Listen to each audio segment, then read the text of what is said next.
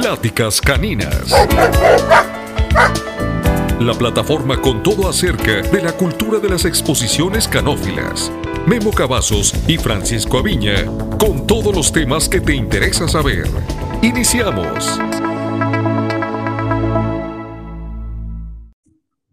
Amigos, bienvenidos nuevamente a este su podcast canino favorito, Pláticas Caninas, en su episodio número 17. Es un placer tenerlos aquí.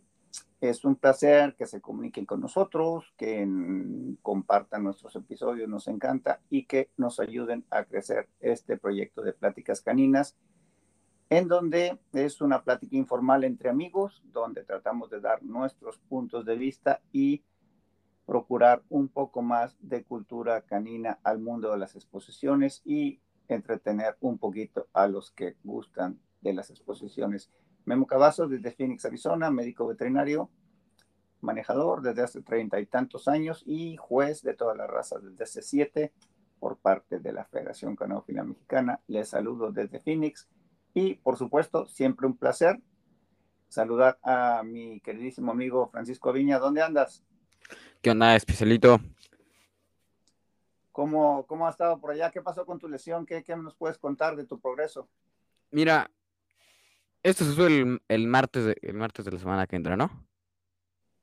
Sí, el martes. Va a ser una semana, eh, cinco días después de que hablamos.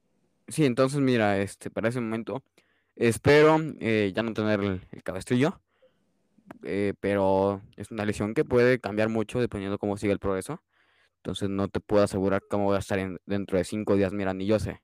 Me gustaría decir voy a estar bien, pero la realidad es, que no sé. ¿Y qué te dicen los doctores? ¿Qué, qué, cuál fue el problema o qué, qué, qué se comenta? ¿Dónde está el problema es, eh, está la lesión en una parte del, del, hombro, se llama el manguito rotador. Eh, y es un, liga, es un ligamento, sí, sí, un ligamento. Entonces es un problema por cargar cosas pesadas y, entre otros motivos que me lo, me lo lastimé.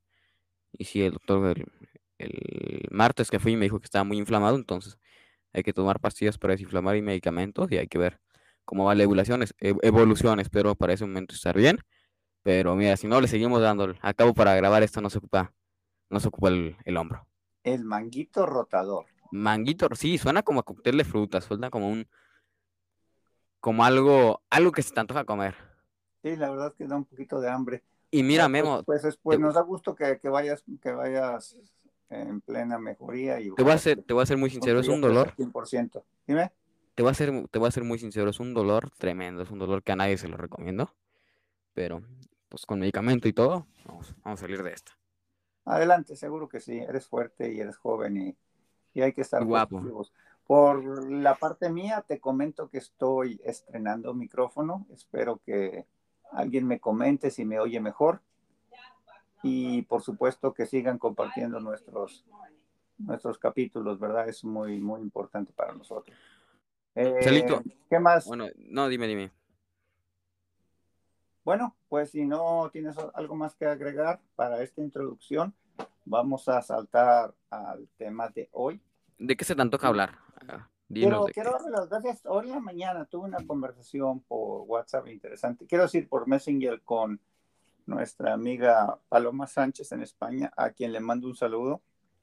Sí, un gran abrazo, Paloma. Un saludo, Palomita. Y no sé por qué la conversación llevó al tema de la suspensión de los miembros en las comunidades canófilas en diferentes partes del mundo, ¿no?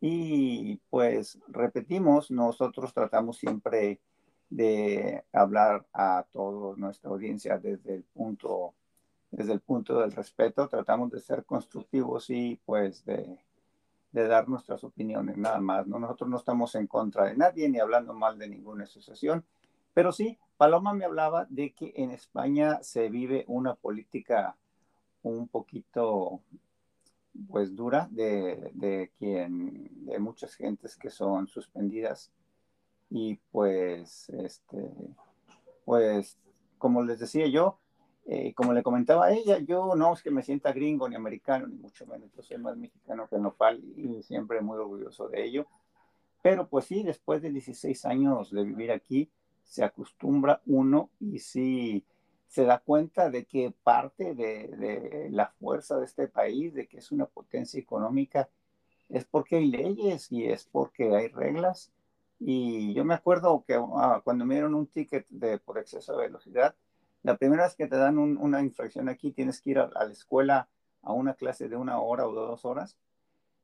Y me acuerdo que una de las cosas que más se me quedaron grabadas de esa clase es de que las reglas están ahí y te gusten o no te gusten, eh, por ti no van a cambiar. A lo mejor están mal, pero el que tienes que adaptarte eres tú, porque la regla no va a cambiar a ti. Y pues nada, hay que, hay que cumplirlas. A veces no nos gustan, a veces se, manejan de manera arbitraria. Pero uno de los comentarios que le hacía yo a Paloma y me comentaba que no pasa en España es algo en lo que yo sí estoy en contra. Aquellas personas que suspenden de por vida. Hay gente que realmente eh, tiene su modo viviendo de esto de los perros y que te suspendan de por vida es algo, en mi opinión, demasiado severo. Vamos a suponer que esa persona sí infringió, infringió alguna regla, estamos hablando de un caso hipotético, y es algo muy común, por ejemplo, en Cuba. Yo, yo tengo varios amigos en Cuba, países donde antiguamente iba muy seguido a exhibir y en diciembre tuve la oportunidad de estar por allá y se me hace eso algo, algo incorrecto, ¿no? De, yo pienso que un año, seis meses, un mes, incluso hasta dos años puede ser algo que, que seguramente va a dejar huella en la persona y si hizo algo mal no lo va a volver a hacer, eh, como son las leyes, pero para mí realmente sí se me hace algo, algo, algo incorrecto que sea de por vida. ¿Tú qué opinas, Francisco? Que bien, que qué bien que lo mencionas, porque si bien es cierto, es un hay que acatar las reglas, pero también depende mucho del, del tipo de infracción o de falta que se haya cometido la suspensión. Sí, claro, y estas faltas pues son a todos los niveles, ¿no? pasa mucho en los registros, la gente tiende a ser muy deshonesta a la hora de decir quiénes son los padres de los cachorros en ocasiones y a la hora de escribir a los... Y también a la hora de juzgar, hay jueces que están suspendidos por, por haber hecho cosas incorrectas. Por supuesto que no nos vamos a meter con nombres, pero pero sabemos varios por ahí de México y en Estados ¿Tienes alguna anécdota de suspensiones o de algo parecido? Fíjate que ahora que lo dices, yo sí. Obviamente sin decir nombres, ¿eh? Yo sí, no, yo no, yo sí estuve suspendido en una ocasión y no tengo problemas en decir nombres porque fue algo muy, fue dramático, más sin embargo sí es una para el aprendizaje. Y fue A ver, cuéntanosla fue cuando, se la cuento con mucho gusto, fue cuando fue las Américas en Costa Rica, en Puerto Rico, perdón, cuando fue la Mundial en Puerto Rico, ellos no quisieron hacer las Américas el sábado y la Mundial el domingo.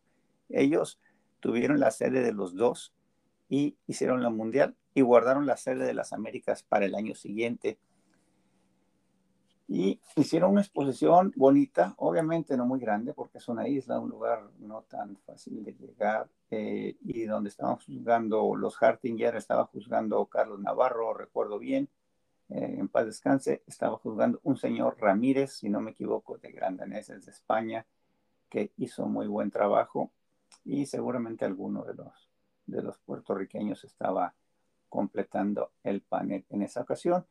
Yo tenía danesa es una quita, me parece, un Doberman y una perra Beagle que se llamaba Donna. Estamos hablando del 98, 99, si no me equivoco.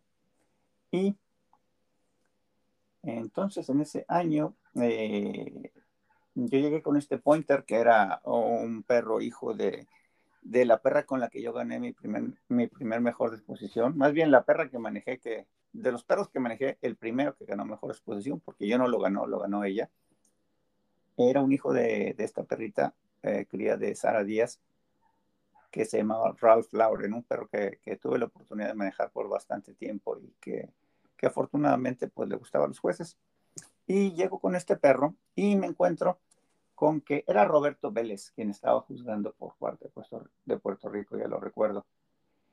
Llego yo y eh, este niño le ganó el primer día la raza, le ganó el segundo día la raza y yo me di cuenta que cuando llegábamos a la línea, él se salía de la línea y se ponía eh, como un metro, un metro y medio afuera. Y yo volteaba y lo veía y él traía una perrita. Y dije, pues, ¿qué estás haciendo, no? Y ya para el tercer día dije, pues este niño como que me daba la impresión que lo habían enseñado a hacer eso a propósito y me daba la impresión que él pensaba que estaba bien, que él pensaba que estaba siendo competitivo y pues en realidad lo que estaba haciendo era, pues era molesto, ¿verdad? Es que la verdad es que yo no, no tenía miedo de perder con su perra, la verdad es que modestia aparte, mi perro era un poquito superior a su perrita, con todo respeto de los competidores, pero pues era la realidad. Y se me ocurre decirle, oye, hazte para atrás, ¿quién te enseñó a ti a hacer eso? Entonces, el sábado en la tarde, se acerca uno de los empleados de allá de la federación y me dice, oye, es que hay una querella en contra tuya. Y pues yo primero pensé que era un dulce típico o algo así, porque la verdad es que esa palabra yo nunca la había oído. Una querella, le dijo, pues explícame qué es una querella. No, pues es que hay una queja, que un problema, que, que pasó en el ring y que no sé qué, y que no te podemos decir de qué se trata, pero a tal hora hay un comité y tienes un comité disciplinario y tienes que presentarte. Llego y supuestamente me acusaba el niño de haberle dicho cabrón adentro del ring. Yo dije, pues no, yo no lo dije, lo negué todo el tiempo porque yo nunca, nunca me, me refiero, dime. Pero, pero ¿qué? Para, para pues agarrar una idea. Tenía como unos 12 años, no, no ah. estaba chiquitito. 12, ya no estaba tan niño, ya era. ya sí, lo hizo con, con doble filo. Mm, había otra historia detrás que me dieron a manejar un schnauzer eh, de unas personas de Guatemala. Si no me equivoco, ese perrito fue perro del año al año siguiente en Guatemala. Era un perro crío de Toño Molina, a quien, a quien también le mandamos un saludo hasta, hasta Veracruz. Y ese perro fue perro del año en, en, allá en, en, su país el año siguiente. Y me lo dieron a manejar a mí porque quien lo iba a manejar no llegó. Y la mamá del niño tenía un schnauzer y yo le estaba ganando todos los días desde las categorías, ser un perrito joven muy bonito. Y, y, también, pues entonces ya tenía la mamá en contra y el niño que, que ellos estaban acostumbrados a ganar raza de pointer porque no, nunca, nunca había nadie y pues entonces me, me citan en el comité y le digo, pues yo no lo dije y vamos a llamar al secretario del juez, vamos a llamar al juez, vamos a ver quién oyó.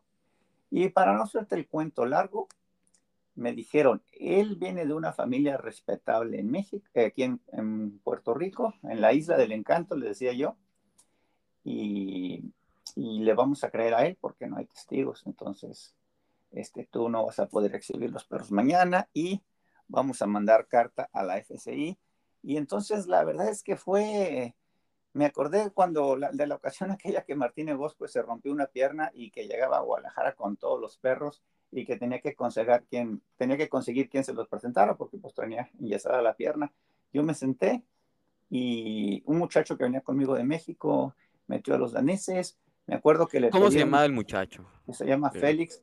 Eh, Humberto, ay, se me está acabando la... Eh, se me está...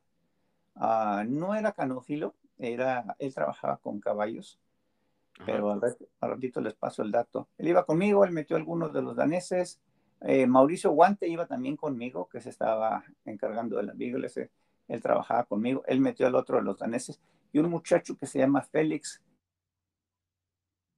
Y afortunadamente le dio el grupo, el perro no, no perdió el grupo ninguno de los días. Sabemos que era un grupo pequeño y una exposición pequeña. Y, y entonces, pues nada, fue la verdad es que muy feo estar sentado ahí viendo que tus perros entraban, entraban, entraban y, y, pues una experiencia que no acabó ahí porque meses después venía la Mundial de Finlandia y Puerto Rico sí pasó copia a la FCI. Yo supuestamente estaba suspendido de todo evento, sancionado por la FCI, y tenía miedo que, que llegara a Finlandia con, con, con con Max Roderick. Yo llegaba allá y que no me fueran a, a dejar exhibir el perro. Y pues para no hacerte el cuento largo, eh, los primeros días fueron estresantes. Este, eh, me dijeron en la federación, no, no te preocupes, tú ve. Y si hay algún problema, decimos que en México la constitución nos prohíbe eh, quitarte tu derecho a trabajar y que, que, no te pudimos suspender en México. pero fue tan chistoso que me decían que me dejara la barba, querían que me pintara el pelo de negro para que las gentes de, de Puerto Rico no me reconocieran. Entonces sí, esa parte fue, fue un poco simpático, andarme escondiendo un poco de ellos, ¿no? Allá en la mundial. Y no, afortunadamente yo pude exhibir a mi perro y ya al final del evento, hasta en el elevador, en el, elevador me los encontré y no, no me dijeron nada, no pasó a mayores, ¿no? Pero el sentimiento es muy feo al estar en un evento. Afortunadamente me dejaron ir, cuando menos para ver cómo, cómo le iba a mis perros, ¿no? Hay otras, otros reglamentos en donde, donde ni siquiera te dejan ir. Entonces, ese es mi, mi pequeño anécdota de la única vez que he estado suspendido en mi vida y la verdad es que fue por, por una tontería, como me decía Paloma de la mañana que le estaba contando. Sí, o sea, eh, aparte, tú dices el niño, tan niño, o sea, ya tenía conocimiento, ya lo hizo con mal afán. Las cosas como son, o sea, no hay que decir, es que lo hizo, no, lo hizo con mala intención. No, y me lo hacía constantemente, definitivamente. A lo mejor él, él lo habían enseñado así y él pensaba que era lo correcto, pero pues no, no era lo correcto. Y la verdad es que era como, yo no lo veía como un enemigo, yo lo veía como una garrapata en la oreja, no, no era algo que me estuviera matando realmente. No, Qué bueno, entonces qué bueno que no lo veías como enemigo, ¿eh? Que hubiera sido así, sí. No, casi, este, casi, casi, casi que yo se lo dije en tono educativo, ¿eh? Que a ti te enseñó a hacer eso, hasta para atrás fue lo que yo le dije porque era un poquito molesto, pero pues hasta ahí, ¿no? Tampoco que, me estuviera bloqueando al perro, simplemente no me gustó que estuvieran educando a un, niño manejador de esa manera, ¿no? Porque era muy obvio que lo estaba haciendo a propósito y, ese, fue, ese fue lo que me pasó esa vez en, Puerto Rico.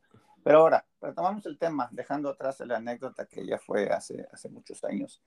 Eh, yo pienso que, pues, como decía, las reglas son para cumplirse y todo el mundo debe de apegarse, pero sí las sanciones deben de hacerse de manera justa y hay veces que, que hay intereses de las asociaciones canófilas en bloquear a ciertas personas y pues desgraciadamente los, los bloquean de esa manera, suspendiéndolos, ¿no?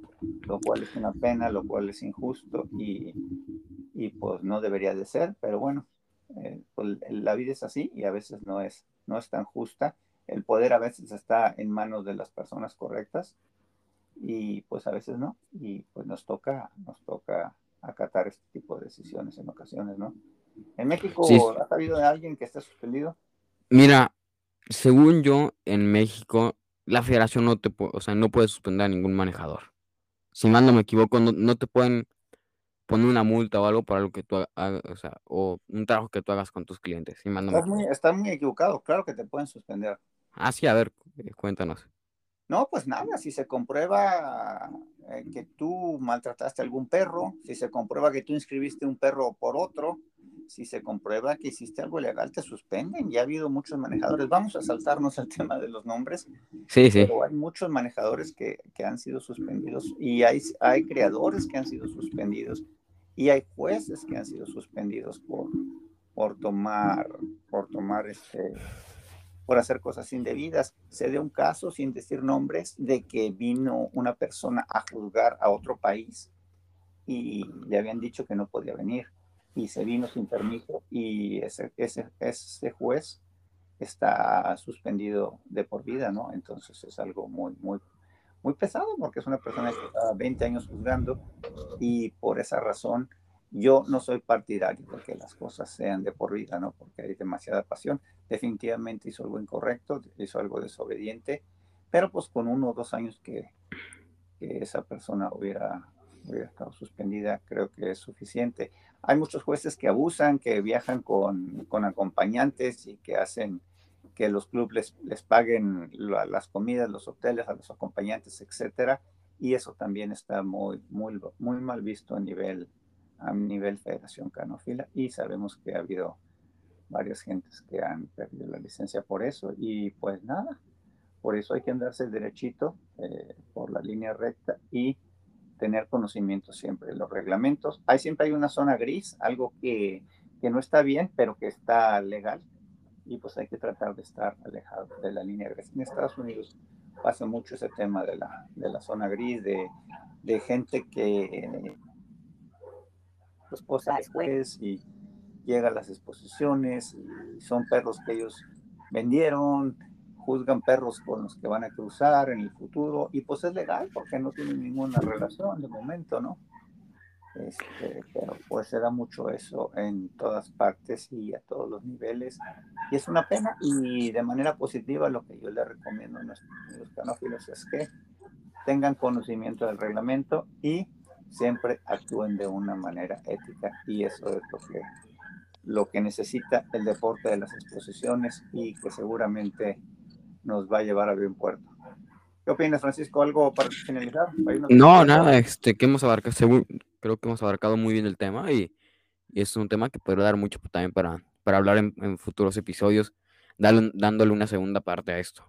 Pues sí, estamos pendientes de ello y y como manitas que eres, pues quiero que, nos digas cómo te encuentran en las redes sociales, manitas, o que nos expliques cómo está Ah, no, no contamos lo de las manitas. Las manitas surgió por por el Google Traductor, este, una, una, no voy a decir el país para no dar más, para no decir también, porque sabe muy obvio, alguien que no habla español, entonces puso eh, una carta donde quería poner handler, pero pues Google Traductor puso manitas. Y te mando foto a ti esa carta. Y tú no me bautizaste, pero sí me empezaste a, decir manitas, entonces pues ya se me quedó el manitas a viña. Pues me parece un apodo muy, muy adecuado. Por cierto, antes de que se me, se me olvide, ya se me andaba olvidando nuevamente, Tera Viña, muchas gracias por el regalo del micrófono, muchas gracias. por tu apoyo. Eh, estamos muy complacidos con, con contar con tu ayuda en este, en este proyecto que es Pláticas Caninas. Manitas, perdón, eh, Francisco, eh, ¿cómo te encuentran en las redes sociales? No te me despistes. Eh, Instagram F-Avina27, Facebook Francisco Aviña Barragán. Muy bien. por mi parte, Memo Cavazos en docsconnection.net. Ahí en mi página están tanto mi canal de YouTube, Docs Connection, como eh, mi, mi, página personal, mi Facebook y desde luego el grupo de Facebook Pláticas Caninas. Los invitamos a que se hagan parte de este grupo para que estén pendientes de nuestros futuros episodios. El episodio anterior ha sido de los más escuchados, se lo recomiendo ampliamente cómo mover a, cómo mover a tu perro dentro del ring, una parte muy importante del juzgamiento. Si no lo han oído, eh, seguramente lo encuentran. Le recordamos en todas las plataformas de podcast. Espérame, dame un segundo. llámesele Spotify, eh, Google Podcast, iTunes y Anchor. Ahí nos encuentran. Solo pongan en Google Pláticas Caninas y van a ver un logotipo amarillo con una de nuestras tres razas nacionales que es el chihuahueño y estaremos muy contentos de que nos escuchen, de que nos compartan y de que ayuden a crecer este proyecto y a contribuir a la cultura canófila. Dime. Antes de acabar, le quiero mandar un fuerte abrazo a Pepe Anguiano, José Luis Anguiano, gran creador y amigo de Boxer, y, nada, decirle que, se le quiere mucho acá.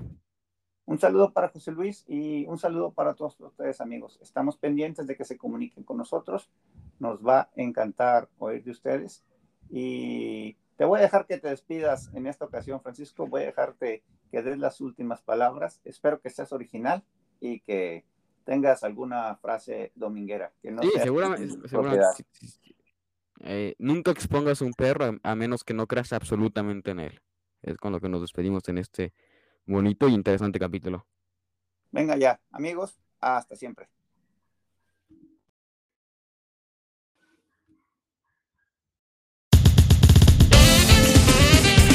Has escuchado la voz de los expertos canófilos, Memo Cavazos y Francisco Aviña tendrán mucha más información en el próximo episodio.